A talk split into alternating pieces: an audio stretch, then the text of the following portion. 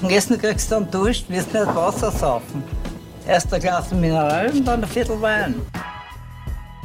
Hallo und herzlich willkommen zur 136. Episode des Podcasts Wein für Wein. Mein Name ist Michael. Und mein Name ist Katie. Und wir sind zwei WeinliebhaberInnen, die jede Woche gemeinsam einen Wein verkosten und die Geschichte dazu erzählen. Spannend an der Sache ist wie immer, dass der eine nie weiß, was die andere mitbringt und umgekehrt. Für einen von uns ist es also immer eine Blindverkostung. In letzter Zeit sind wir aber wirklich, wirklich fleißig, was WinzerInnen-Folgen angeht. Also wirklich direkt auch. vor Ort. Letzte Woche haben wir nämlich wieder eine Winzerfolge gehabt. Zum wiederholten Male jetzt in letzter Zeit. Und ich bin sehr stolz auf uns. Ich finde das super, dass wir es jetzt ein paar Mal geschafft ja. haben hintereinander. Und so waren wir beim Stefan Wellanschitz von Kolfag im Mittelburgenland. Und cool war das. Der hat uns nicht nur erzählt, woher der Name Kolfag kommt, sondern und wie das Weingut natürlich auch entstanden ist, weil das ist ja keine so eine ganz klassische Familienweingutsübernahme, obwohl es das auch gibt, mhm. das Familienweingut Wellanschitz. Aber wir haben ja Kolfag und da haben wir drüber gesprochen im Detail und er hat uns natürlich ein Wein eingeschenkt und zwar nicht nur einen. Er hat uns sogar zwei eingeschenkt, mhm. richtig. Nämlich einerseits den Welsh Riesling Nolens Wohlens 22 und dann den Furmint Remember aus 22. Also zwei Fassproben, die gerade so in der Füllung waren. Und er hat uns versprochen, die kommen dann gleich am Markt. Und ich glaube, sie sind aktuell noch immer nicht da. Nein, also wir müssen noch 21er Jahrgänge trinken, aber das ist kein Problem, mhm. weil das ist auch richtig, richtig geil. Wir haben so in der Folge eher so ein bisschen drüber gesprochen. Ja, und insgesamt, ihr wisst ja, wir sind Fans vom Stefan, das taugt uns, was er macht mit Kolfog. Gerade diese ja, autochthonen Rebsorten im Fokus und auch diese Interpretationen, die er mhm. da immer liefert, die dann doch sehr, sehr eigenständig sind und nicht einfach nur klassische Rebsortenvertreter, wenn man jetzt so will. Ne? Also er spürt genau. sich schon viel. Er spürt halt sie geil. und was er da rausholt teilweise ist absoluter Wahnsinn. Ja. Ja, und sowohl im roten als auch im weißen Bereich hat es dann nochmal gesagt, Stimmt. wir haben zwar zwei genau. Weißweine genau. gehabt, aber auch so eine Rotweine Blaufränkisch. und Blaufränkisch sind Boah. richtig schön. Mega. Tja, und jetzt habe ich wieder einen Wein für die mitgebracht. Sehr schön. Endlich wieder Sprudel.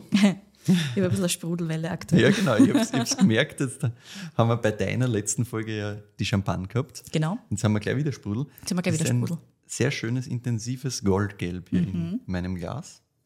Ich finde, wir haben jetzt generell eine super schöne Abfolge gehabt. Wir haben jetzt Weißwein oder halt slightly orange Wein gehabt, statt ja. Dann haben wir was Rotes gehabt und jetzt haben wir wieder Sprudel. Ich finde diese Abfolge gar nicht so schlecht tatsächlich. Und wir haben gleich mal so wunderschöne Apfelschale, finde ich. Also mhm. Birne dazu. Also, das ist ganz das Erste, was für mich mal kommt, ist so eine frische Fruchtigkeit da drinnen. Ich finde Apfelschale gut, ja. Voll, also es ist wirklich so diese, diese Schalen, was du overschneidest, mhm. wenn es dann Apfel schöst, genau dieser, diese Dieses Aromen, die da frei Crispe, werden. Genau, genau. genau. Für mich ist tatsächlich über der Apfelschale das Kräuterspaß-Thema. Das Kräuterspaß-Thema ist ist da, aber das wäre jetzt für mich so der, der zweite Punkt erst gewesen. Wirklich? Ja. Also über, zuerst war gleich mal so Vollgas diese Apfelschale, dann kommt so das Kräuterding. Ich finde, es hat auch so leichtes Gewürzthema da. Ja.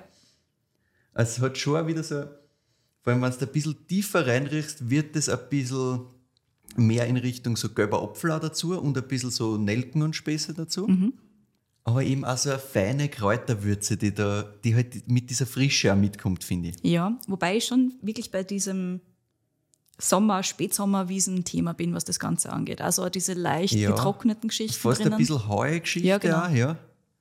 Aber ja, finde ich gut, ja. Also nicht jetzt unbedingt Kamille, aber so, so leicht angetrocknete Kräutersachen ja. und halt so ein eine Wiesen, die schon leicht verblüht ist, ja? Ja, ganz genau. Und das passt für mich super zu diesem Apfelthema dazu. Also das ist wirklich ja. wie Spätsommer so ein bisschen. Als ganzes Paket. Voll. Es ist jetzt insgesamt alles sehr auf der frischen Seite, sehr auf der eher im abfälligen Seite, nichts, was jetzt groß in irgendeine briochige Richtung genau. geht, nichts, was groß in irgendeine laktische Richtung geht, finde genau. ich. Genau, keine harte Autolyse drinnen. Nein. Das kommt Sehr nur schön. so drunter, ganz ein kleines bisschen und sehr ja, zart, finde genau. ich. So ein bisschen, ich habe es vorher gemeint, mit, mhm. diesen, mit diesen Gewürznoten, wenn du so ein ja. bisschen was in Richtung leicht so einen reifen gelben Apfel und leicht so was Nelkiges hast, das ist immer so ein bisschen ein Hinweis, aber halt sehr, sehr fein drunter. Genau. Überhaupt nicht im Vordergrund. Zart. Schön, na gut, ich muss mal einen Schluck nehmen. Mhm. Mhm. Sehr spannend insgesamt, weil jetzt auf diesen ersten Schluck die ganze Perlage von Beginn zum Schluss in der Mitte wie so ein Streu bleibt, finde ich. es ist voll lustig. Das ist witzig, gell?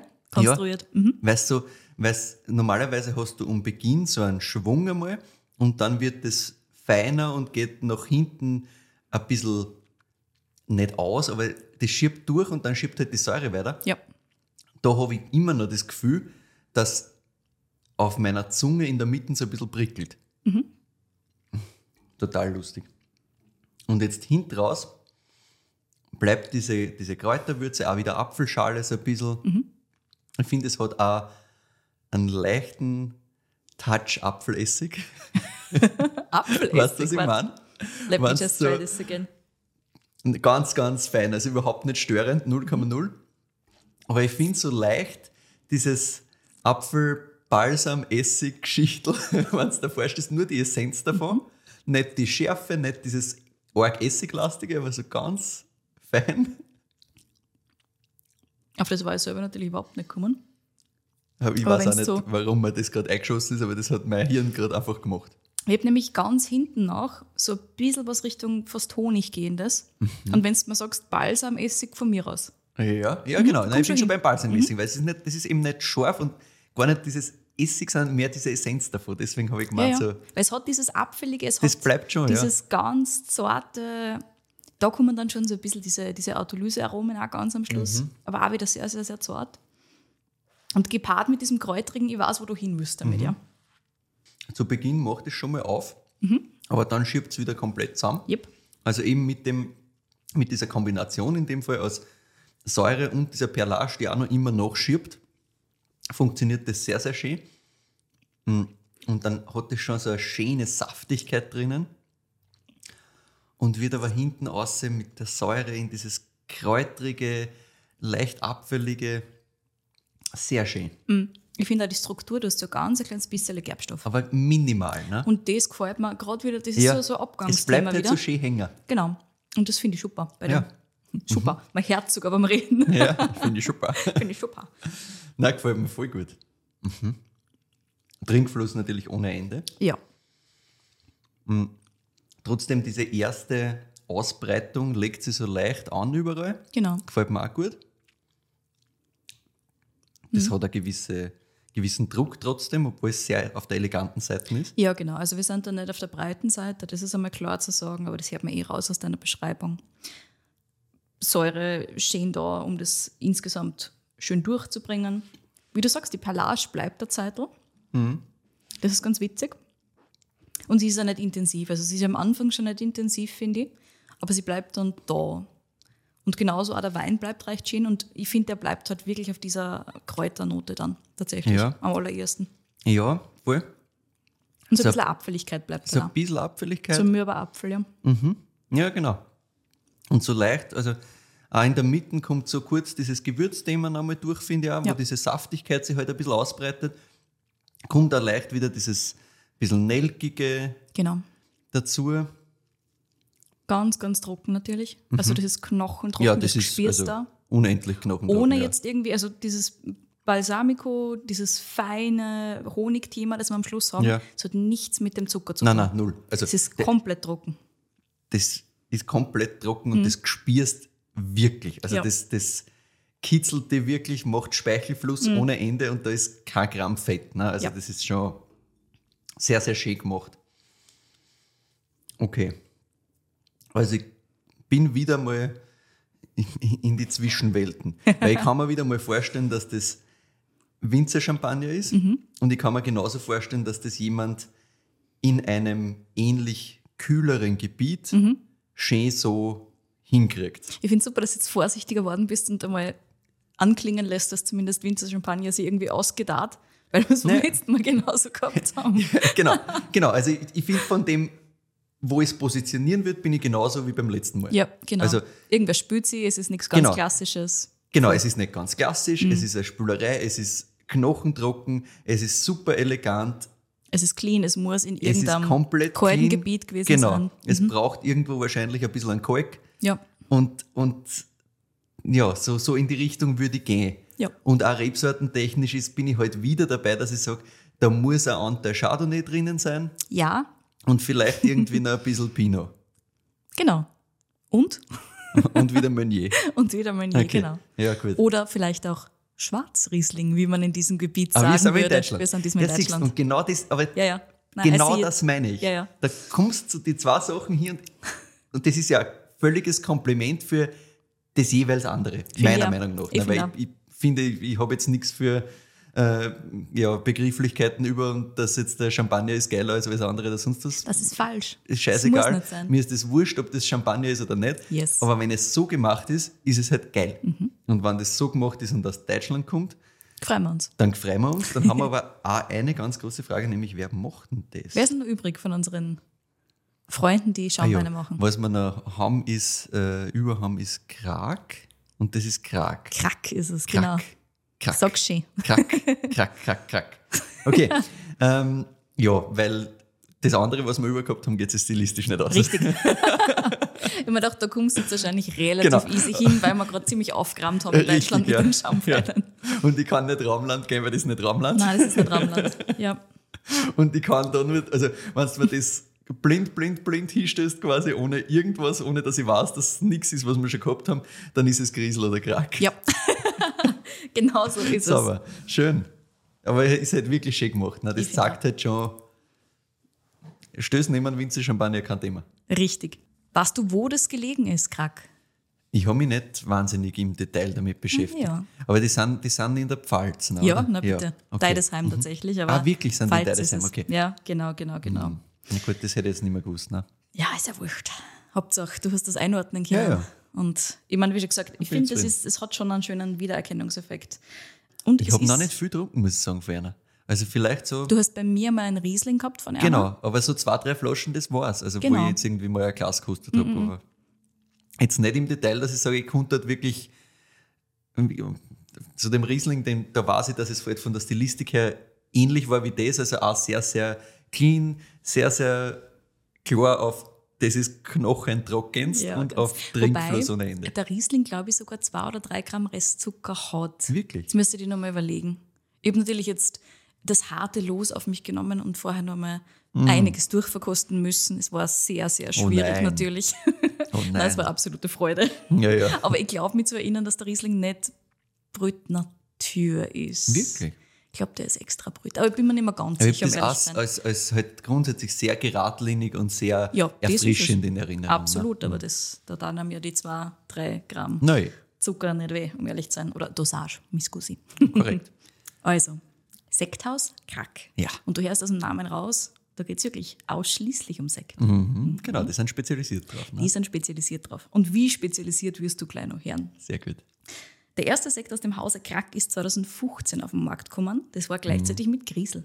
Ja, ja. Remember? Das war diese, diese Geschichte, wo die zwei halt beide auch, wo, wo der Nico Brandner ja auch gesagt hat, quasi von Griesel, diesen Vorteil so ein bisschen, dass halt da noch nicht viel los war. Ja. Und da am Markt zu kommen, der hat ja da in dem Satz quasi auch Krack genannt. Mhm. Die zwei, das war quasi so ein bisschen, ja, eine, grüne Wiese, noch, die sie bespielen haben können. Das Genau. war halt der perfekte Zeitpunkt gefühlt. Ja. Und genau so sagen das auch Anna und Christian, die heute das Sekthaus Krack führen. Das war wirklich ein sehr, sehr gutes Timing. Sehr gut.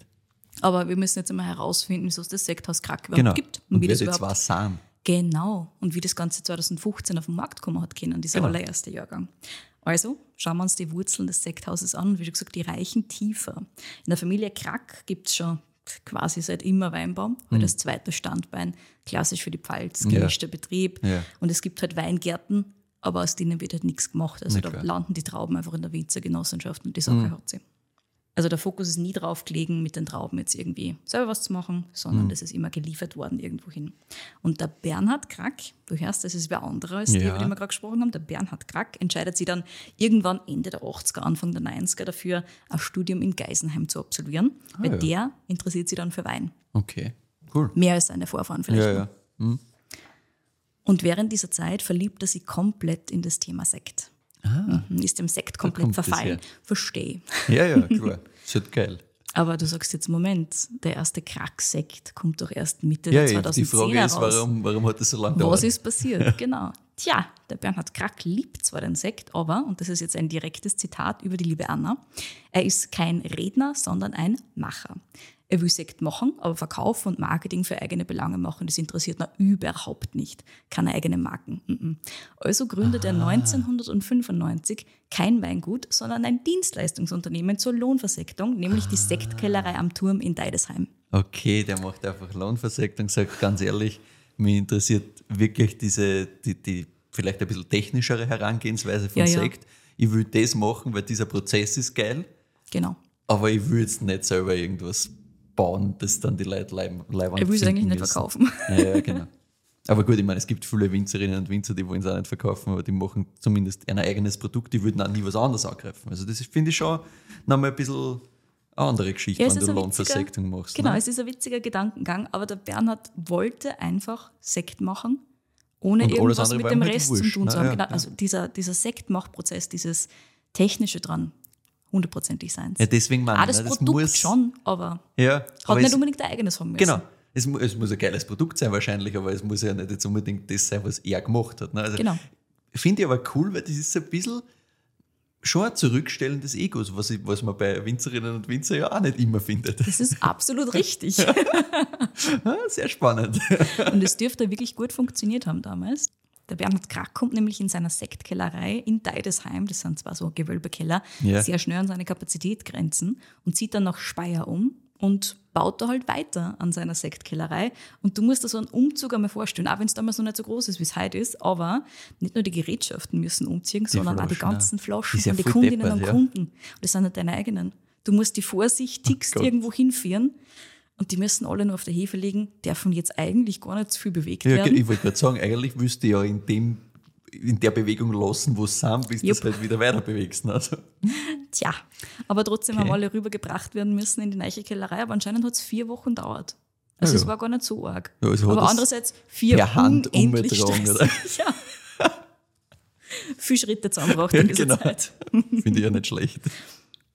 Na, auf jeden Fall hat er relativ bald umziehen müssen und ich meine, so generell ist so eine Sektkellerei ein sehr, sehr zeit- und platzaufwendiges Business, das brauche ich da gar Mhm. nicht erzählen, aber auch ein lohnendes und ein boomendes zu dieser Zeit. Für viele Winzerinnen war es eben die einzige Möglichkeit, Sekt ins Portfolio zu bringen, das Weil's immer mehr gegeben hat, nachgefragt ne? wurde, genau, weil Na, entweder sie haben keine. Zeit, ganz genau, oder sie haben kein Wissen dazu gehabt, oder Plus es zahlt sich nicht aus für die Menge, du brauchst die ganzen Gerätschaften, genau.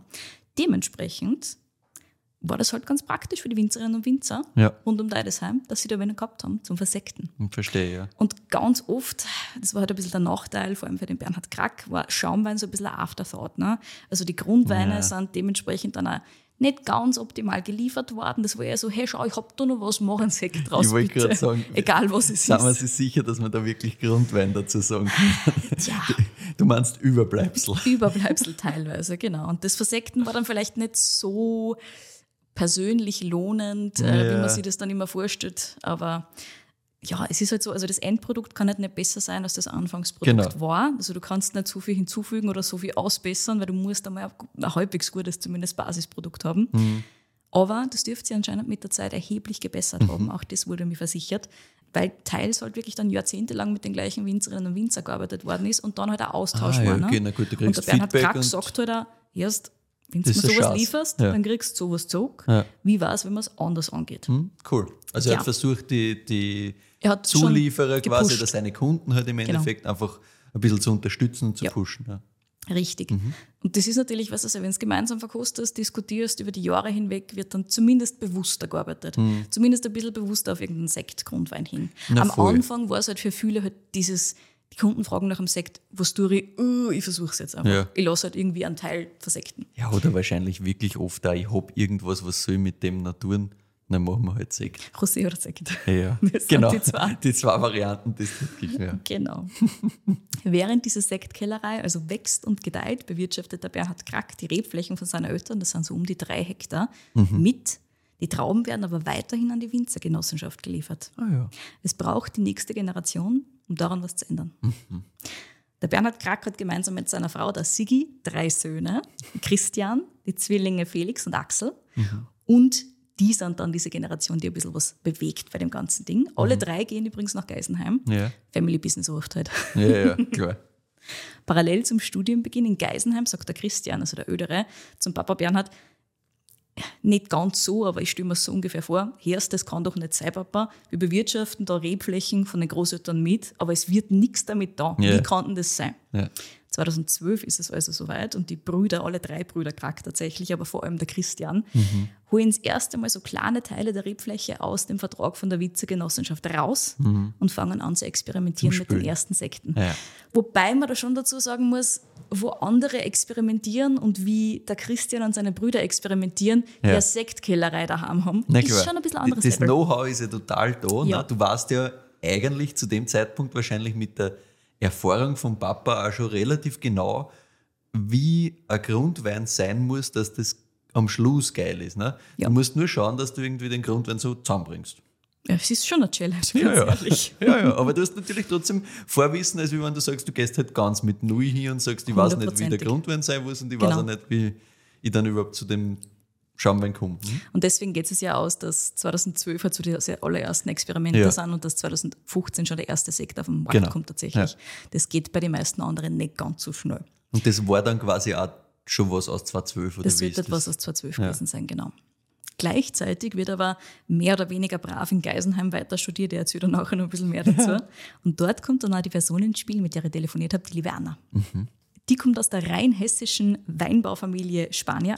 Achtung, nicht verwandt mit Battenfeld Spanier, das wird sie nämlich relativ oft Ja, ja. gefragt. Ich glaube, wenn du Spanier sagst, dann denkt halt jeder an einen ja. Hau Spanier und dann bist du halt Genau. dort, ja. Mhm. nicht die Verwandten. Sie kommt ebenfalls von einem Mischbetrieb, äh, so wie ursprünglich der Bernhard Krack auch. Flaschenwein gibt es daheim noch keinen, aber die Anna würde es ändern und hat ordentliche Pläne für das elterliche Weingut. Deswegen will sie nach Geisenheim gehen, um zu lernen, wie das am besten funktionieren kann. Macht ja Sinn, Macht so Sinn, grundsätzlich. Ihr Vorpraktikum fürs Studium macht es bei Bürklin Wolf. Not bad for Sauber. a start. Guter Start. Mhm. Und das sollte eigentlich ein dreigeteiltes Praktikum sein. Sie sollte eigentlich im Büro zwei Monate sein, im Weingarten zwei Monate und im Keller zwei Ja. Monate. Und sie bleibt dann aber ganz am Anfang gleich im Keller hängen, weil sie sich da so unglaublich wohl fühlt. Und der Ja. Kellermeister sagt ja, dann bleibst du halt da. Ja. Und das war's dann auch. Das ist ein Problem. Passt da. Also recht viel mehr von den anderen Bereichen hat es nicht gesehen, aber das war sehr okay, so hat's gemacht. Ja. Und ich meine, bei Bürklin Wolf im Weinkeller hängen bleiben, es sollte was Schlimmeres passieren. Ne? Geht, glaube ich, nicht so viel besser. Ja. Also, Die Anna hat sich dann 2013 allerdings nicht fürs Weinbaustudium, sondern für IWW, also für internationale Weinwirtschaft, entschieden. Ah, okay. Die Entscheidung Spannend. ist wohl schon vor dem Bürklin-Praktikum ja, gefallen. okay. Und Weil ich wollte gerade fragen, ich meine, wenn du so im Keller hängen bleibst und eigentlich Ja, nichts irgendwie bürotechnisch und sonst was das alles aussparst und dann machst du aber trotzdem nicht Önologie, sondern machst Mhm. halt dann internationale Weinwirtschaft. Das klingt irgendwie seltsam, aber wenn du davor schaust, Ja. klar, du musst wahrscheinlich halt davor einfach schon entscheiden. Genau. Mhm. Und IWW studieren ja im Normalfall mehrheitlich Leute, die halt nachher im Handel oder eben Ja, in der genau. Wirtschaft, in der Weinwirtschaft landen Ja. und weniger die Winzerinnen und Winzer selber. Und die Anna ist auch relativ bald draufgekommen, dass halt das nicht so viele Winzerinnen und Winzer machen und wollte dann aber auch nicht mehr zurückrudern und wollte einfach klar, durchziehen. da ziehst du es durch. Genau. Verstehe, ich würde ich auch so machen. Aber was sie gemacht hat, ist, sie hat ihr Studium einfach so praxisnah wie möglich ausgelegt. Es gibt Ja. halt viele Freifächer und viele Möglichkeiten. Und sie hat einfach immer nur Gummistiefelpraktika gemacht, hat sie gesagt. Sehr gut. Sehr liebevoll genannt. Gummistiefelpraktikum, also alles, was irgendwie im Keller und im Weingarten ist. Sauber. Drei Monate lang war sie einmal in Kalifornien beim Weingut. Und auch die restlichen Praktika in Deutschland waren halt alle sehr Keller- und sehr Weingartenlastig. Mhm. Sie hat gesagt, man zieht sich halt am Schluss dann das aus dem Studium, was man selber wirklich wissen will. Klar. Und alles andere lässt man so ein bisschen zurück. Plus, es ist nicht schlecht, wenn man die anderen Sachen auch mitkriegt. Du hast halt nicht. Basiswissen. So ist es. Und wenn es heute nochmal von vorne das Ganze machen können, dann würde es tatsächlich die vollen drei Jahre lang wirklich Weinbaulehre machen, hat sie gemeint. Mhm. Und dann danach vielleicht Geisenheim machen. Aber sie wird keine verkürzte Lehre machen, sie wird wirklich die vollen drei Ja. Jahre machen. Aber ja, hat zwar funktioniert. Ja.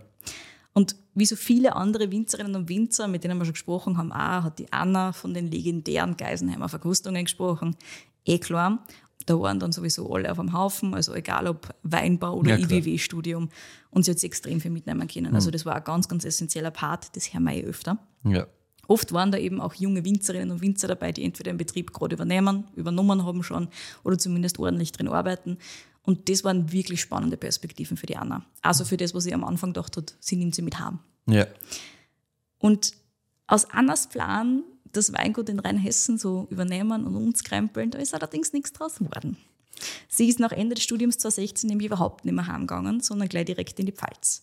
Wir haben hier nämlich wieder eine klassische Geisenheimer Love Story. Klar. Irgendwo zwischen Vorlesungen und Verkostungen hat es gefunkt zwischen der Anna und dem Okay. Christian. Das der war, Christian, glaub, das war, glaube ich, nur zwischen die Verkostungen, oder? tja, Also, ich habe immer das Gefühl, in Geisenheim wird schon sehr viel verkostet und gar nicht so viele Vorlesungen besucht, aber ich habe nachher noch einen kleinen Input zum Thema Vorlesungen Ah, ja. besuchen, vielleicht. Auf jeden Fall, Christian und Anna haben sie kennengelernt, die waren relativ im gleichen Semester. Sie hat allerdings IWW gemacht und der Christian hat schon Weinbau studiert. Mhm. Ja. Aber wie schon gesagt, ist wurscht, es sind dann sowieso bei den Verkostungen alle auf dem Haufen. Man Genau. lernt sie dann relativ schnell kennen und es hat dann auch passt. Und zwar so gut, dass sie nicht einmal mehr nach Rheinhessen zurückgegangen ist. Ja. dann muss schon wirklich gut passen. Ja. Der Christian hat eines seiner Geisenheimer Praktika übrigens beim Kai Schätzel gemacht. Auch das ein nettes kleines sauber. Detail. Und, ja, und trotzdem ist er dem Schaumwein treu geblieben und nicht Richtung Riesling abgewandert. Während des Studiums hat der Christian, also zunächst mit den Zwillingsbrüdern und später eben auch mit der Anna gemeinsam, die ersten Sektjahrgänge daheim gemacht. So eineinhalb Stunden fährt man ungefähr hin und her zwischen Deidesheim und Geisenheim. Ich habe natürlich nachgefragt, wie sich Ja. das alles ausgegangen ist während des Studiums. Weil er hat auch 2012, 13 angefangen. Ne? Ja, mhm. Also ganz parallel. Und das ist dann schon eigentlich ein Vollzeitstudium und aber eigentlich auch ein Vollzeitberuf. Vollzeitjob, ja, ja. Und die Anna hat gemeint, wir waren einfach immer an den Wochenenden dann daheim in der Pfalz. Mhm. Und manchmal auch ein bisschen mehr als nur an den Wochenenden. Ja. Also sie waren vielleicht keine Vorzeigestudenten, was jetzt die zeitliche Anwesenheit in Geisenheim Ah, ja. angegangen ist. Aber insgesamt ist sie für den Abschluss schon ausgegangen. Sehr gut. Aber es sind halt nicht alle immer in den Vorlesungen und zu denen haben wir sie gezählt, weil du hast halt Projekte daheim, über das die Ja, klar, es ist halt trotzdem, also egal wie du das anlegst, aber im Normalfall halt ein sehr praxisnahes Studium, weil Ja. du halt immer deine Praktika rund um das Studium abmachst und ob sich das dann immer alles so ausgeht, dass du in jeder Vorlesung sitzt, ist halt auch die Frage, ob das wirklich der Ziel ist, weil wenn ich halt ein geiles Praktikum machen kann oder halt eben schon am Betrieb selber was ausprobieren kann, ist das halt vielleicht auch in dem Moment ein bisschen wichtiger, als wie dass ich jetzt in der Vorlesung sitze. Ne? Genau, und so dürfte Geisenheim auch bis zu einem gewissen Grad aufgebaut sein. Ein paar Sachen musst du ja besuchen, zumindest Ja, ja, die Prüfungen musst du alle ablegen können, positiv, wenn es irgendwie geht. Und- Zumindest, wenn du es fertig machen willst. Ja, Ja. genau. Wie wir wissen, ist es doch ein relativ großer Teil der Geisenheim dann vielleicht nicht ganz fertig macht. Aber dafür wird, darüber wird nicht geredet. Nein, ist wurscht. Du warst in Geisenheim. Ja, genau. Solange es Punkt. bei den Verkostungen warst, ist alles gut. Ja, dann hast du eh gewonnen. Die Connections es. zählen als andere. Aber die zwei dürften das tatsächlich durchzogen haben, was ja eine harte, also echt eine harte Geschichte ist, wenn du Sekt gleichzeitig Ja. machst mit einem Geisenheim-Studium und das Ja. fertig machen willst. Puh. Brav. 2015 kommt also der allererste Kracksekt das erste Mal auf den Markt und damit gehören die Kraxer zu dieser Innens liebevoll die neue deutsche Welle des Schaumweins. Ah, sehr gut, ja, das gefällt mir gut. Schön. Also im gleichen Jahr haben einerseits Griesel und andererseits hat der Mathieu Buhl, ja. Kaufmann mit äh, von Buhl gestartet. Genau, ja, ja. Und die Anna hat gemeint, so vier bis fünf Sekte müssen es gewesen sein, die sie 2015 in kleinen Mengen jeweils ausgebracht haben. Darunter zwei Cuvées. Ist gar nicht so wenig tatsächlich. Ne? Ja, ja, Weil voll. wenn du sagst, du startest mit Sekt, ist im Normalfall ein oder zwei, aber die haben schon ordentlich Ja, angefangen.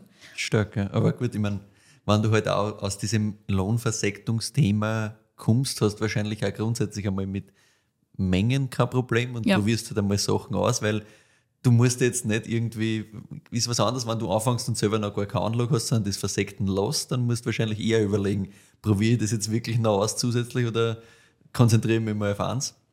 Da kannst du halt ein bisschen spülen wahrscheinlich. Ja. Ja, genau. Plus du hast halt die Gerätschaften und so weiter schon voll Genau, zur das Verfügung. ich, ja, das ist das, das, ich glaube, der größte Bonus Ja. von dem Ganzen tatsächlich. Sie haben auf jeden Fall zwei Cuvées rausgebracht und eine davon ist unter dem Namen Zwillingsbruder, ein weingewordenes Dankeschön an Axel und an Felix, also an die zwei Zwillinge, die einer so Mm. viel geholfen haben. Und die andere Cuvée heißt Freundeskreis. Hast du von dem schon mal Ah, ja. gehört? Mhm, natürlich. Die gibt es ja heute noch und die haben wir jetzt in der aktuellsten Version 2019 hier im Glas. Ah. Sehr, sehr schön. Und weil wir schon dabei sind, erzähle ich dir jetzt gleich mal was über den Sekt, wenn das Mhm, in Ordnung ist für die. Ich habe eine Frage vorher. Ja, bitte. Die zwei Zwillingsbrüder sind aber jetzt nicht mehr im Weingut, oder? Die helfen durchaus mit, aber so der Kopf oder die Köpfe des Weinguts sind Anna und Christian. Okay. Mhm. Ähm, aber es ist, es ist Family Business. Also Ja. Der Christian ist auch nach wie vor bei der Sektkellerei dabei. Die Ah, Burm, ja. also die Burm, der Axel und der Felix, ich hoffe, die horchen das nicht und denken sich, was ist da los? Axel und Felix ähm, sind nur viel tiefer in der Sektkellerei drinnen, Ah, helfen okay. aber auch mit. Also es ist schon Okay. Mhm. alles sehr Family Business, man hilft sich untereinander. Aber so die Hauptträger des Projekts des Sekthauses, also Ja. des eigenen Sekts, das sind Christian und Anna. Und die ganze Family ist aber trotzdem drinnen, das Ja, Kellerei, weil das halt ein großes Business ist. Also das Okay. ist schon, Aber das gibt es also auch nach wie vor. das verstehe. gibt es nach wie vor und ist stark und ist auch qualitätstechnisch jetzt gefühlt noch mal gestiegen, hat die Anna gemeint, ähm, seitdem die drei Jungen dabei sind. Ja. Also die pushen dann auch noch mal Ja, ordentlich und na bringen klar. Mhm. vielleicht dann noch mal andere Leute dazu. Who knows? Aber ja, Cool. gibt es beides nach wie vor parallel und ist ja sehr sinnvoll so, Mhm. meiner Meinung nach. Verstehe. Na sicher, man. Das ist auch ganz einfach ein finanzielles Thema. Ja. Das Spielraum, dass du wirklich dein eigenes Projekt so aufziehst, wie du das aufziehen willst. Wenn du weißt, du hast im Endeffekt im Hintergrund ein Business, das halt super rennt. Genau, Also, so ist es. cool. Wir diskutieren nachher nochmal so ein bisschen über die Details von dem Sekthaus und wie Ja. das Ganze aufgebaut ist und in Verbindung steht mit der Sektkellerei. Aber ja, jetzt erzählt einmal was zum Freundeskreis, Mhm. Ja, den wir da schön. drinnen haben. Freundeskreis ist auch Hommage an, kannst du das vorstellen, all die Freunde und Familienmitglieder, die einer geholfen haben, vor allem am Start. Und Diana sagt, es wird dieses Ding nicht geben, es wird das Sekthaus Krack nicht geben, wenn es nicht die Familie und die Freunde gäbe. Es wäre unmöglich. Ja, und seit gut. mittlerweile fast zehn Jahren unterstützen die nach wie vor. Wenn du so wie das jetzt aufgebaut war, mit gleichzeitig Geisenheim und ein Sekthaus aufbaust Jupp. und das halt Und nebenbei nicht im ganz kleinen, genau, nicht im ganz kleinen Stil, Jupp. dann brauchst du schon eine gute Basis rundum an Leuten, die da halt auch einfach einmal ein bisschen was abnehmen, glaube ich. Und die haben es ja gehabt. Also wenn es jetzt, was es um die Weingartenarbeit geht, vor allem um die Lese, das Mhm. Ja. machen es immer mit Freunden und Familie. Ah ja, das ist Und das cool. geht unter anderem deswegen, sagt die Anna, weil es halt nicht ganz ungemütlich ist. Also sie schauen, dass sie im Normalfall fertig werden mit der Lese, so gegen zweieinhalb, drei, drei spätestens oder Ah, sowas in der okay. Richtung. Ist natürlich auch praktisch für die Weiterverarbeitung im Keller, Ja. weil dann können sie da ein bisschen mehr tun, ohne dass die Trauben einer kommen bis um Ja. sechs Uhr am Abend oder sowas Ja, in der eben. Plus die Leute steigen einer dann auch nicht so stark aus, Ja. wenn man schon so gegen zweieinhalb, drei, drei fertig ist oder in es der ein bisschen kürzere da, ich meine, das Genau. ist eh mit viel Anführungszeichen zu betrachten, weil sie werden halt Du hast trotzdem nicht recht nur einen Tag. früh anfangen. Ja, und sie werden einmal, auch nicht, nicht bald, spät genau. anfangen. Ja. Und zweitens einmal, du hast durchaus ein Hast paar, paar Tage ja. hintereinander und nicht nur einen oder drei oder zehn. Du hast mehr. Aber so geht sich das Mhm. halt irgendwie aus. Ähm, Und ja, ich finde das, also diese Idee der Lese mit wirklich nur Freunden und Familie schon sehr, sehr cool. Mhm. Und es funktioniert jetzt seit fast zehn Jahren. Also das geht schon sehr, sehr gut. Seit fast, es funktioniert jetzt seit über zehn Jahren. Also das ist schon Mhm. sehr, sehr gut. Ja, ist schon gut. Ja. Auf dem Etikett, und das zeige ich dir jetzt ganz kurz, siehst du einen Kreis abgebildet. Warte, ich hole es geschwind. Ja. Ah ja. Das Etikett habe ich auf jeden Fall schon mal gesehen. Ja, das glaube ich auch. Das bleibt auch in Erinnerung, plus es landet ganz gerne irgendwo auf Instagram. ja, klar. Schön, sehr, sehr reduziert, aber trotzdem guter Wiedererkennungswert. Absolut. Und Cool. das Designthema dahinter ist auch sehr, sehr cool. Das ist ein bisschen ausgeklügelt und zwar haben die Grafiker für dieses Etikett, für diesen Kreis, den du vorne siehst, einen Algorithmus geschrieben, sodass jeder der Punkte auf dem Etikett, auf diesem Kreis, immer anders verbunden ist mit den anderen Punkten. Ah. Weil die Anna sagt, zwischenmenschliche Beziehungen sind sowieso immer einzigartig. Jeder Freundeskreis existiert nur einmal und ändert sich auch nach Zeit und nach Sichtweise. Und eben deswegen auch ist jede Flasche mit einer eigenen Grafik bestückt. Also es ändert sich immer. Auch die schwarzen Flächen und so weiter sind immer unterschiedlich, immer anders. Und Fun Fact, die Druckerei, wie sie das erste Mal diese äh, Etiketten druckt hat, haben einen mega Stress gekriegt, weil sie sich gedacht haben, irgendwas ist hin, weil jede Etikette alles anders rausgekommen ja. ist. Genau. Und wollten am Anfang den Druckvorgang aufhalten. Und sie haben das dann telefonisch klären müssen mit denen, dass das bitte so kehrt. Aber ich meine, Ja, ich verstehe schon, wenn es ja, immer ja. anders ausschaut, und Ja, du denkst, wieso? Halt nicht arg anders sind, so genau. Details anders, ne? weil so viel Unterschied wird halt dann trotzdem nicht sein. Denkst du, bin ich jetzt der ganz deppert oder Ja, was ganz ist da genau, los? sie geht auch falsch, was ist da passiert? Genau. Ich finde die Idee halt super cool. Plus die Grafiker dürften das auch ganz witzig gefunden haben, so projekttechnisch, weil sie halt wirklich programmieren muss dafür. Ne? Zum Inhalt der Flasche noch ein bisschen Mhm. Ja. mehr. Wir haben da eine klassische Champagner-Cuvée, Mhm. mehr oder weniger klassisch, mit Chardonnay, mit Spätburgunder und mit Schwarzriesling, also Meunier. Mhm. Ich finde es so lustig. Ich habe am Anfang, also die ersten paar Male, wie die Anna Schwarzriesling gesagt hat, überlegen müssen und wir hören dann so, was ist das Meunier? ja, ja, Das ist immer so, Riesling, na, warte. ja. Voll, Ähm. das ist, ist halt einfach nicht so der geläufige Name der Rebsorte. Ja, genau. Man ist halt Meunier so gewohnt. Vielleicht sagen das die Pfälzer mehr, wir wissen es nicht. Aber Meunier ist man halt gewohnt von Ja. der Champagne natürlich. Genau. Also es ist ein bisschen mehr Chardonnay Spätburgunder und der Meunier ist nur so eine kleine Beigabe Okay, quasi. ja, Ne? ja. Gut. Ähm, so wie eh eingeschätzt. Also Ja, das, genau. Auf das kommt man schon schon- hin, dass das halt jetzt nicht.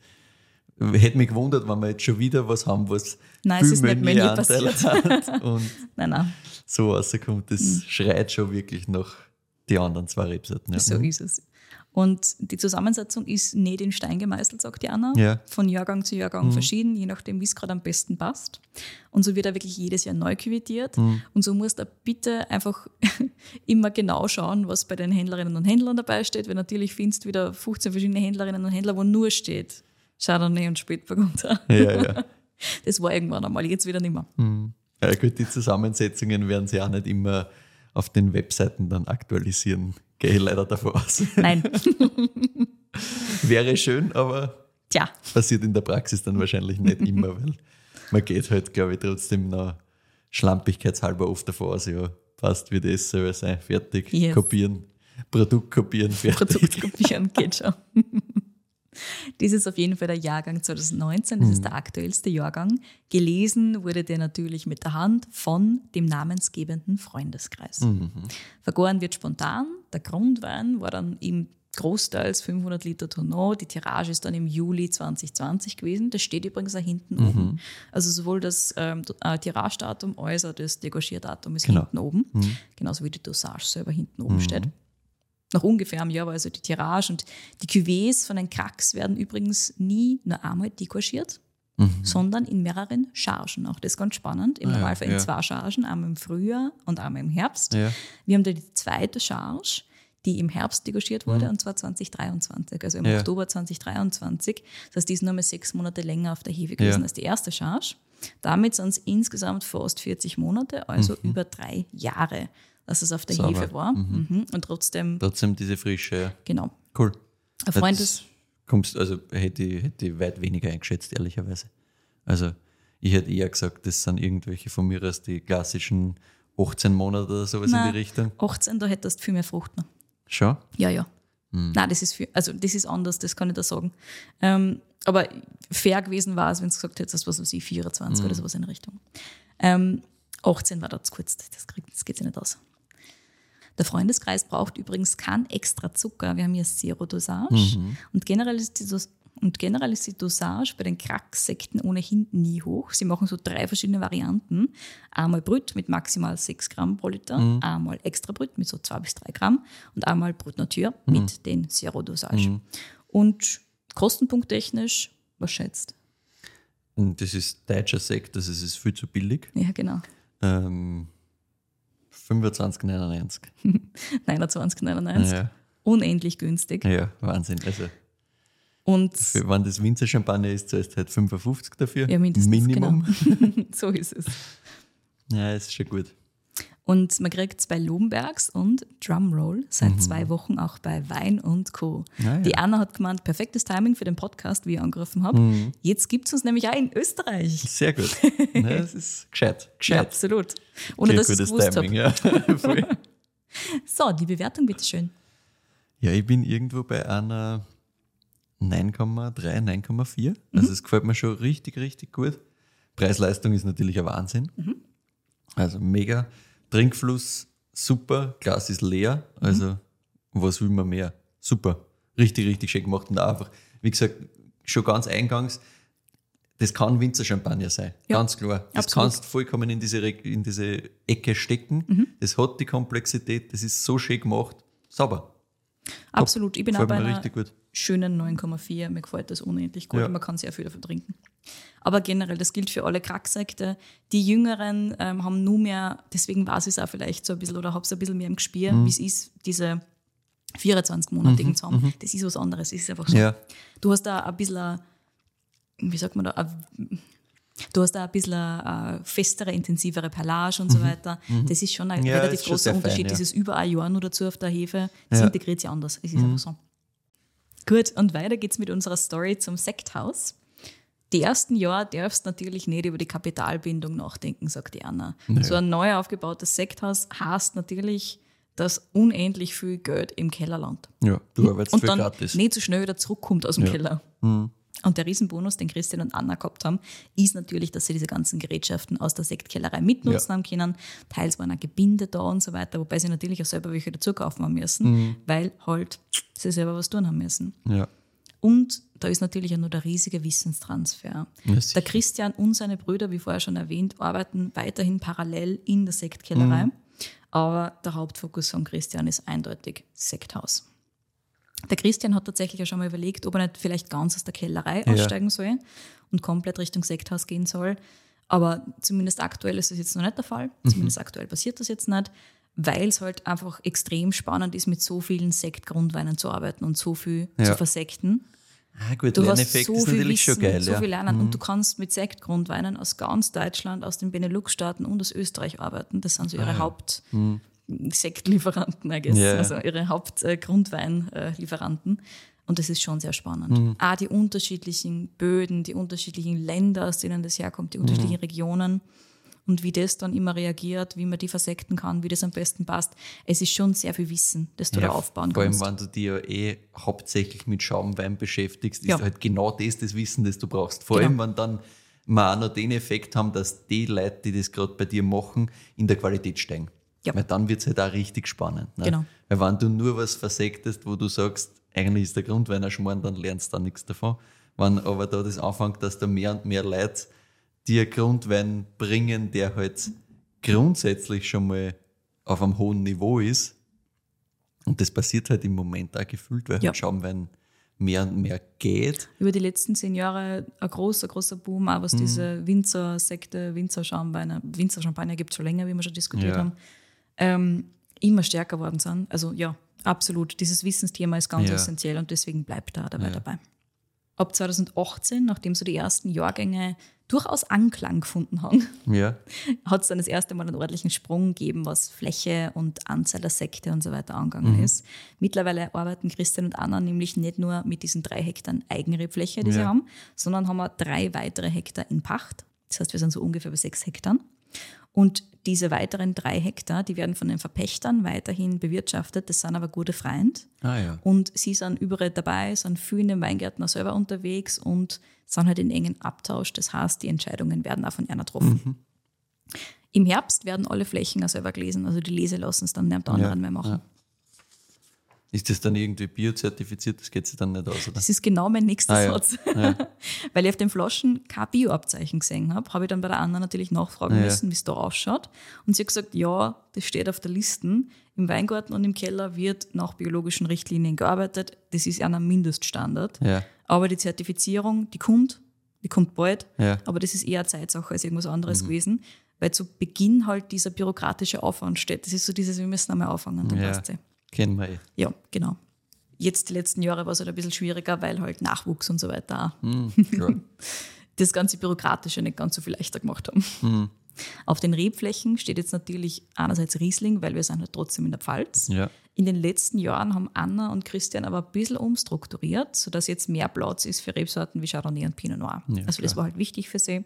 Daneben gibt es natürlich auch den schon erwähnten Schwarzriesling slash Meunier Mhm. und Weißburgunder haben sie auch. Ah ja. Mhm. Das sind die fünf Rebsorten, mit denen sie arbeiten. Die Flächen sind rund um Deidesheim, das heißt so ein bisschen was haben sie bei Neustadt, ein bisschen was haben sie in Forst. Und so generell hast du dementsprechend einiges an Buntsandstein, so diese Ja. Verwitterungsböden und so ganz klassisch rund um um da in dieser Gegend. Dann haben sie teilweise Kalkablagerungen, was natürlich für sie besonders cool ist. Ja. Im unteren Bereich, sagt die Anna, gibt es dann aber auch Löss und Lehm, so ein bisschen dieses festere Zeug. Also im Durchschnitt recht divers und recht spannend und sie haben sehr viel Spielfläche. Die nutzen sie ja. Jeder einzelne Weingarten wird bei ihnen einzeln ausgebaut und geerntet, damit sie für die Cuvées dann halt viel Putzteile zur Verfügung haben. Macht Sinn. Ich habe die Anna gefragt, wie man da jetzt inmitten dieser großen Sektkellerei die eigene Stilistik findet. Ja. Weil du siehst unendlich viel und ich war so, boah, das ist gut, aber das ist auch gut, aber das ist auch gut, da macht wieder irgendwas anderes, Mhm. Und dann einen anderen Grundwein ne? und dann Ja. überlegst, was du selber machen kannst. Also ich würde mir es schwierig vorstellen, da nicht verloren zu gehen Ja. in diesen ganzen verschiedenen Fair. Stilistiken und so weiter. Und die Anna meint aber, die Fremdarbeit, unter Anführungszeichen, ist nicht das Problem. Das schärft höchstens so ein bisschen das Verständnis dafür, was man dann wirklich selber machen will. Auch das wiederum, wenn es in Okay, die andere ja, Richtung ja, gehst, macht. Sinn. Das Problem ist eher die Wartezeit zwischen Lese und der Sekt ist fertig. Ja, gut, das ist Weil halt einfach so ja. viel Zeit. Ja, ja. Und du hast dann teilweise zu dem Zeitpunkt, wo der Sekt fertig ist, schon wieder andere Ideen, andere ja. Du bist Vorstellungen. eigentlich schon in eine ganz andere Richtung. Andere du denkst dann, ah, super, Genau. jetzt kann ich da irgendwie was am Markt bringen, wo ich eigentlich mal denke, das würde ich heute mit der Information schon wieder anders machen. Ah, Voll. Es ist schon Sache, sagt sie. ja weil Vor allem, es ist schon du einmal willst was ja immer anderes. was tun und dann. Schon einmal was anderes, als wie wenn du halt Wein machst, weil du trotzdem noch ein bisschen mehr das Licht am Ende des Tunnels siehst. Ne? Ja. Bei Sekt ist jetzt ein bisschen so, schau, wir sehen sie in drei Jahren, Ja, und du fünf kannst Jahren, es dazwischen whatever. überhaupt nicht kosten, überhaupt nicht probieren. Du kannst nichts damit machen. Genau. Das liegt und schlaft. Genau. Das Ja, ist so stimmt, Das zart. ist Knaufleder. Du weißt nicht einmal, ob das jetzt geil ist oder nicht. Ich meine, Tja, du kannst du schon, kannst ne? du kannst schon, halt einzelne Flaschen dann da anschauen. Genau, aber es ist halt trotzdem einfach insgesamt eine weniger zugängliche Geschichte. Ja. Du kannst gefühlt weniger dran. Ja. Weil wenn das einmal angefüllt ist, bis zum Degagement, nicht so viel, nicht Mhm. Ja, so viel so viel. Spielraum hast du dann nicht mehr. Ja. Genau. Also die Anna hat gesagt, das ist halt so ein bisschen die fade Geschichte dran. Plus, du musst wirklich Buch führen. Du musst dich natürlich dann auch noch zurückerinnern können, was genau du gemacht hast, wie du gelesen hast, Mhm. was währenddessen im Weingarten passiert ist. Und sie hat gesagt, ganz eindeutig, der heilige Gral in der Familie Krack ist das Kellerbuch. Ja. Das ist nicht ein normales Kellerbuch, Ja. das ist eine Bibel. ja, klar. Weil das muss halt alles im Detail da drinnen stehen. Und das ist natürlich was, was von den Vorvätern, also von Bernhard Krack, quasi schon Ja. weitergegeben wurde. Ja. Das muss stimmen und das muss passen und du musst alles im Detail aufzeichnen. Nein, das ist halt schon ein bisschen mehr wissenschaftlicher Zugang immer. Ne? Das Ja, haben wir eh schon öfters so gehört. ist es. Ne? Sekt Präzises ist halt trotzdem, Arbeiten. genau, nochmal ein Date präziser, weil du kannst halt nicht sagen, ja, jetzt schauen wir mal. Ja. Das ist halt, was halt bei Wein, gerade bei Low Intervention und Co., vielleicht einmal ganz gut funktionieren kann. Also jetzt probiere ich mal was aus und Ja, schauen wir mal, was das wird und fertig. Das geht halt bei Sekt noch weniger. so ist es. Tja, aber damit musst du halt arbeiten und dementsprechend präzise wird auch Buch geführt. Jedes Fass wird dann im Sommer nach der Lese verkostet, also ungefähr ein Jahr nach der Lese. Die Cuvées entstehen und jedes Jahr wird neu küvettiert. Also jeden Juli ist es im Normalfall, wird sie wirklich nochmal hingesetzt, immer natürlich wieder während des Jahres ein bisschen verkostet. Ja. Aber dann im Juli ist es soweit und da setzen sie alle Familienmitglieder gemeinsam hin und kosten erstens einmal die ganzen Fässer durch und dann alle Cuvées. Die Anna hat 2022 und 2023 ein bisschen weniger mitverkosten können, weil halt Nachwuchs. Ja. Die hat dann einfach am Schluss die Cuvées abgesegnet. Und so ist das halt für sie ein bisschen zart gewesen die letzten zwei Jahre, weil du Ja. musst halt schon eigentlich alles mittun und so weiter, aber das ist halt dann einfach so. Aber grundsätzlich ist das alles trotzdem nur sehr familiär gehalten. Also Mhm. es reden dann auch wirklich die Leute mit und es kommen Meinungen von allen und man findet sie halt dann einfach in diesem Prozess. Und die Anna hat gemeint, das ist schon, also dieses Family Business ist schon was Schönes. Ja. Also das ist schon sehr, sehr Ja, cool. Und es ist halt trotzdem ernst. Ne? Also Mhm. entscheiden, ich glaube, entscheiden dürfen tro- trotzdem sie am Schluss. Ja. Aber du hast halt trotzdem Leute, die viel in dieser Industrie arbeiten und die viel selber kosten und viel selber singen Ja. und so weiter. die hast halt einfach dahinter, das, auf die kannst du dich halt verlassen. So ist es. Es ist nicht so, wie wenn du irgendwie sagst, okay, die sind halt bei mir angestellt und die kriegen halt eine Kohle, aber es ist halt nicht einer Ding, sondern Ja. die sehen das halt dadurch, dass familiär ist, sicherlich auch als einer Ding. Steht halt einer Name drauf. Ja, sicher. ist halt schon einmal was anderes. Ja. It's Family Business. Also wenn du die Website anschaust, also du siehst da die ganze Family auf dem Ja, Foto. ja. Also es ist schon, es sind schon alle involviert mit dem Herzen vor allem. Mhm. Und das ist ganz spannend. Die Anna gemeint, wenn sie dann vom letzten Jahr aufs nächste Jahr die gleiche Cuvée wieder ergibt, dann ist es teilweise fast wie eine Bestätigung. So dieses Jahr, hier Mhm. Ja, passt dass es gut wieder zusammen. zusammenpasst, ja. Ganz genau. Manchmal ist es nicht so, dann ist es umso schöner, dass sie was Neues ergeben Mhm. hat. Aber manchmal hast du das Gefühl, ja, das haben wir letztes Jahr schon gut gemacht und wir machen es dieses Jahr wieder gut. Puh. Und wird das, also ich stelle mir das immer so schwierig vor, dass man dann nicht in Muster fällt. Weil gefühlt, wenn ich jetzt weiß, die, weiß ich nicht, wie mal Daumen sieben Weingärten waren in der Cuvée drinnen im Vorjahr, dann würde ich ja als erstes im nächsten Jahr wahrscheinlich unterbewusst wieder das zusammenbasteln. Ja, es ist manchmal, manchmal funktioniert so. Ja, Aber ich bin mir relativ sicher, dass bei einer, dass es in Muster fallen, gar nicht so gefährlich ist. Erstens einmal, weil halt jetzt auch noch so Junganlagen dazukommen, die nur mehr ein Okay, neues eh Putzteil ändert, ja. hinzufügen. Genau. Ja. Plus, weil ich glaube, sie da schon auch immer wieder neue Sachen entwickeln wollen. Nein, ich frage mich immer nur, wie man das schafft, ob man das dann irgendwie trotzdem wieder alles blind verkostet und dann versucht zusammenzubauen oder ob man das, wie man das macht. Also, Hm, Das ist eine gute Frage. Ich weiß es ich nicht, nicht. Mhm. ob sie blind verkosten tatsächlich. Aber ich bin mir sehr sicher, dass sie jedes Jahr wieder neue Sachen ausprobieren. Es ist halt Ja, also, klar. der Jahrgangsunterschied ist halt einfach groß. Wenn du Jahrgangssekte machst, ist es was anderes, Eh. als wenn du arbeitest wie die klassischen großen Champagnerhäuser mit Mhm. alles muss gleich sein. Also die Jahrgangs, also die Jahrgangsunterschiede sind da. Plus, wie schon gesagt, die Cuvée-Anteile ändern sich sogar, was die Rebsorten angeht. Nicht Mhm. Ja, nur was die Weingärten angeht, sondern auch was die Rebsorten angeht. Also da sind sie schon flexibel, würde ich sagen, oder voll. flexibler vielleicht als manche größeren Häuser jetzt. hm, aber stell mir einfach nicht einfach vor. Na, absolut nicht. Deswegen hat es mir so interessiert. Deswegen habe ich so ein bisschen nachfragen müssen da. Keller machen die Anna und der Christian übrigens komplett gemeinsam. Da gibt es keine Arbeitstrennung. Und dass beide alles machen und alles kennen, ist schon sehr hilfreich, meint die Anna. So können sie zum Beispiel im Herbst das so machen, dass dann einer oder eine nur draußen bleibt bei den Lesemenschen, während es halt den zweiten schon in den Keller zurückzieht, damit er schon am Nachmittag anfangen kann. Und dann kommt halt die zweite oder der zweite dazu, wenn es dann um zwei oder halb drei Leseschluss gibt. Ja. ja. Schon gut, ja, sicher. Apropos Keller, der liegt übrigens in zwei Gewölbekellern, nicht nur einem Gewölbekeller, sondern zwei Gewölbekellern, die wirklich in der Deidesheimer Altstadt liegen. Ich stelle mir das sehr romantisch vor. Und das sind noch die alten Keller, die, wo da ursprünglich dann der Papa Ja. raus hat müssen, weil es klar war. Exakt, das sind die. Das ist natürlich auch ganz praktisch, dass sie Ja. die noch haben.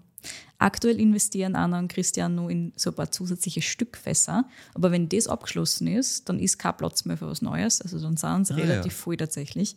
Aktuell sind es ohnehin schon fast 80 Fässer im Schnitt, also sie bauen Ah, wirklich für einzeln Mhm. aus. Mittlerweile dürfen die Sekte auch schon ein bisschen länger auf der Hefe liegen als ganz am Anfang. Am Anfang haben sie schon mit 18 Monaten degagiert und die Stilistik ist dementsprechend auch weniger fruchtbasiert, als sie früher war. Ja. Also das war früher nur viel mehr natürlich primär, weil halt 18 Monate was anderes sind als das Doppelte, so wie Ja, wir es jetzt haben. Und mittlerweile ist es so, dass die Sekte alle mindestens 24 Monate auf der Hefe kriegen und das ist schon aber so stolz drauf sind, dass es mittlerweile ausgeht. Außerdem, und das war auch so ein Schritt, der gar nicht so easy war, gehen mittlerweile erst drei Monate nach dem Degagement die Sekte raus zu den Händlerinnen und Händlern, damit sie ein bisschen Zeit zum Ruhen haben. Ja. Die Anna hat gesagt, das ist gerade beim zweiten Mal, also bei der zweiten Charge, die sie machen, Ja. im Herbst, schwierig. Ich glaube, da Weil die ja Händler alle schreien. schon was nach. Ja, ja. Vor. Weihnachten ist es immer ein bisschen ein Chaos, aber das haben sie jetzt auch langsam aber sicher durchgesetzt. Ja, muss da, weil das ist sonst, wenn das Produkt dann nicht genauso ist, wie es das du beim Endkunden eigentlich präsentieren willst, Hm. ist es halt blöd, weil wenn das dann wer trinkt und sagt, oh, es ist eigentlich gar nicht so geil, dann hast du halt einen potenziellen Stammkunden komplett verloren. Yep, so weil, ist es. Dass das wirklich dann nochmal nachverkostet, wir sehen es ja selber bei uns, das ist immer dann schon einmal viel so eine extra Schwelle. Viel mehr Überwindung. Genau. Wenn ich es das erste Mal gekostet habe, habe ich mir gedacht, meh, dann, dass ich da wieder zurück hingehe und nicht zu was Neuem, wo ich mir denke, Genau. das habe ich noch nicht gehabt, das habe ich noch nicht Ja, gehabt. genau. Ganz anders. Ich meine, man muss es eh machen, wir lernen eh dazu, was das angeht, aber Korrekt. Case in Point, Stefan Kremer. Richtig. Aber ja, das gehört einfach dazu, dieses sich durchsetzen, auch gegenüber dem, was die Händlerinnen und Händler wollen. Hm. Das Einzige, was so die Anna alleine macht, im Übrigen, zumindest großteils alleine macht, sagt sie, ist das Büro. Vor Mhm. allem jetzt, wo der Nachwuchs da ist und ihr Bewegungsradius gerade ein bisschen eingeschränkter ist, macht sie das vielleicht nur so ein bisschen mehr alleine. Ja. Deswegen ist der Christian auch aktuell ein bisschen mehr draußen unterwegs, was Messen und so weiter angeht, weil das hat natürlich auch sie viel gemacht. Mhm. Und im Normalfall ist sonst ist sie aber eher fürs Marketing zuständig. Ich habe gesagt, auch für so Sachen wie telefonieren mit diesen Podcastern Ja, genau. Sie hat gesagt, ja, that's your business. Und gerade aktuell, das ist auch ganz spannend, beschäftigt sie dieses Thema Export sehr, sehr stark. ja. Damit haben sie erst letztes Jahr so richtig angefangen. Ah, okay. Deswegen ist Davor ist das alles Deutschland gewesen. Ja, ja, Ah. 95 Prozent Deutschland. Oh. Bis 2023 tatsächlich. Okay. Das haben sie einfach davor überhaupt nicht gepusht gehabt, weil es halt in Deutschland alles weggegangen ist. Ja, also sie, haben eh eher geht, kämpfen, ne? ja, ja, sie haben kämpfen müssen, also sie waren teilweise ausverkauft. Ja. Das war eigentlich nicht optimal als. Ja. Und jetzt kommt das Ganze langsam in einen Flow. Ich meine, ist eh klar, das ist halt Sache bei solchen Sachen, bei neu sicher. gegründeten. Du musst halt irgendwo ein bisschen Geldfluss herkriegen, weil Ja, die Sektkellerei kann ich nicht durchführen, das ist eh Ja. klar, die muss sich selber auch ein bisschen durchführen. Und dementsprechend hat das alles erst ein bisschen in Einklang kommen müssen, aber jetzt haben sie eben die Möglichkeit, dass sie sich ja darauf konzentrieren. Mhm. Also ab letztem Jahr, ab 2023, haben sie jetzt ein paar Länder dazu gekriegt. Norwegen war tatsächlich schon vorher. Das waren Mhm. Ah, in diesen okay. 5% drinnen, die vorher schon dabei waren. Und 2023 sind Schweden, Holland und Belgien dazugekommen. Ja, und Start 2024 jetzt auch Österreich. Ja, sehr gut. Aber es sind ja auch alles Länder, die jetzt grundsätzlich einmal Sinn machen, Ja. weil gerade da oben Skandinavien, wenn du halt so schönen, feinen, eleganten Mhm. Schaumwein sagst, das funktioniert halt in dieser ganzen Naturweinecke, sage ich jetzt mal, schon auch wirklich, wirklich gut. Ne? Genau. So ist es. Aber Und gerade weil der Champagner jetzt aktuell auch noch mal so ein bisschen angezogen hat mit den Preisen Mhm, und immer klar. noch in die Höhe geht, ist der deutsche Sekt im Export jetzt auch noch mal spannender worden, sagt die Anna. Das heißt, sie sieht da durchaus auch noch mehr Potenzial und jetzt sind sie sehr offen für Neues. Jetzt können sie es Mhm, langsam angehen, dieses Thema. Und wie schon gesagt, das passiert ja jetzt laufend. Mittlerweile haben sie eine ganze 50.000 Flaschen pro Jahr. Das heißt, da kann man schon ein bisschen was abgeben Mhm. Ja. an andere Länder. ich meine, das ist immer noch nicht viel. Ne? Also, Na, aber so viel mehr wird es auch nicht. ja, ja, ich Mengenmäßig. wollte gerade sagen, das war ja vorher schon die, die Aussage mit quasi, mit die Fässer sind sie jetzt eigentlich voll, dann wird Ja, genau. halt mengenmäßig und, und auch flächenmäßig wahrscheinlich nicht mehr so viel gehen, oder? Nein, also gerade flächenmäßig, glaube ich, haben sie überhaupt nichts vor. Ich meine, jetzt würde das jetzt im Prinzip erklären einmal alles Ja. im Detail. So mengenmäßig wollen sie nicht mehr wirklich wachsen. Ja. Also der Gewölbekeller sagt dann eben auch langsam, aber sicher nein. Mhm. Ein bisschen was kommt eben nur, aber dann nicht mehr so viel. Mit ihren Sektlinien haben sie es jetzt auch schon sehr schön gefunden. Sie haben so diese drei Einsteiger unter Anführungszeichen. Das ist der Blanc de Noir, der Blanc de Blanc und der Rosé. Mhm. Drüber haben sie dann die Einzelrebsorten, also den Riesling, den wir schon mal gehabt haben, Ja. Chardonnay und Pinot Noir. Und dann gibt es eben einerseits die Grand Cuvée, Freundeskreis. Zwillingsbruder gibt es aktuell nicht. Kann sein, dass es einmal wieder kommt, wenn es reinpasst und wenn nicht, dann nicht. Und außerdem haben sie Lagensekte. Aktuell ist einer heraus, bald kommt nur ein Chardonnay dazu. Also das gibt es auch. Auch da Das ist spielen schon sie. spannend. Und ja. wenn es halt Sinn macht, dann kommt wieder irgendwo ein Lagensekt raus. Ah, cool. Genau. Weil die ganzen Lagensachen sind schon immer Absolut. halt spannend, weil das oft an Komplexität Mhm. schon einmal gewinnen kann und das ist jetzt schon ganz geil. Ja, da kommt jetzt bald wieder einer, den man dann hoffentlich auch kriegen kann. Sehr, sehr schön. Weil aktuell ist das Problem, dass man es nicht kriegt. Na klar. Because they are gone. Da gibt es nicht so viel davon. Ja. Aber ja, das sind so diese drei Ebenen, die sie quasi haben. Natürlich ist nichts in Stein gemeißelt. Also es kommen jetzt nur so ein paar frische Junganlagen, langsam in Ertrag. Da kommt noch ein bisschen was dazu an Trauben natürlich. Aber wachsen wollen Anna und Christian jetzt vor allem im Bereich Qualität und nicht mehr im Bereich Quantität. Sehr, sehr gut. Wohin die beiden hinwachsen, das Ja, bleibt bin ich spannend. sehr gespannt, weil ich meine, die, die Qualität ist ja jetzt schon auf einem sehr, sehr hohen Niveau. Also yes. Finde ich natürlich gut, wenn die da noch mehr pushen, weil mehr ist mehr. Also ich freue mich jetzt auch sehr auf diesen äh, Lagen-Chardonnay. Ja. Auf den bin ich sehr gespannt. Ja. Das wird sicher cool. Ja. Und ja, ansonsten neuer Jahrgang. ja, schön. Coming soon. Sehr, sehr schönes Ding. Kann man auf jeden Fall sehr gut kaufen und trinken, weil Ja. macht halt Spaß. Ist leer, schöne Folge, super. Und natürlich muss ich dem lieben Udo nochmal Danke sagen. Der hat mich jetzt letztendlich auch wirklich dazu gepusht, dass ich die Folgen jetzt mache, weil er auch gefragt hat, wann jetzt das Sekthaus Krack denn endlich kommt. Jetzt haben wir schon alle anderen gehabt. Ja, ja, fair. Und ich habe gesagt, das ist ein sehr guter Punkt, die stehen auf meiner Liste. Ich bestelle mir jetzt einmal den ganzen Haufen, Super. verkoste ihn durch und schaue, welchen mal. ich nehme. Ja. Machen wir brauchst zu diesem letzten Anstoß. Ja, ganz genau. Habe ich auch, also ich habe auch die Geschichte so nicht, nicht gekannt Mhm. im Detail, natürlich halt nur so diese ganz groben Eckpunkte, Sekthaus und Pfalz, auf das bin ich noch gekommen, aber Mhm. wer da jetzt da genau dahinter steckt und auch das mit der Versektung insgesamt ist natürlich super spannend. Mhm. Sehr, sehr coole Folge. Vielen Dank, dass du es mitgenommen hast. Wir sind damit am Ende unserer Folge angelangt, sagen danke fürs Zuhören, freuen uns weiterhin sehr über Feedback und Weinvorschläge. Jetzt kommen gerade wieder einige Sachen rein, das finde ich natürlich super. Könnt uns gerne jederzeit an kedi.weinfürwein.at oder an michael.weinfürwein.at senden. Aufpassen, wie immer, die Weintipps bitte nicht an uns beide senden. Folgt uns gerne auf Spotify und Apple Podcasts. Wir freuen uns immer, wenn ihr uns dort bewertet. Auf Instagram findet ihr uns auch unter @weinfürwein. Dort und auf unserer Website weinfürwein.at bereiten wir euch immer Zusammenfassung der Episoden mit Verkostungsnotizen und Co. vor. Danke fürs Zuhören und bis nächste Woche.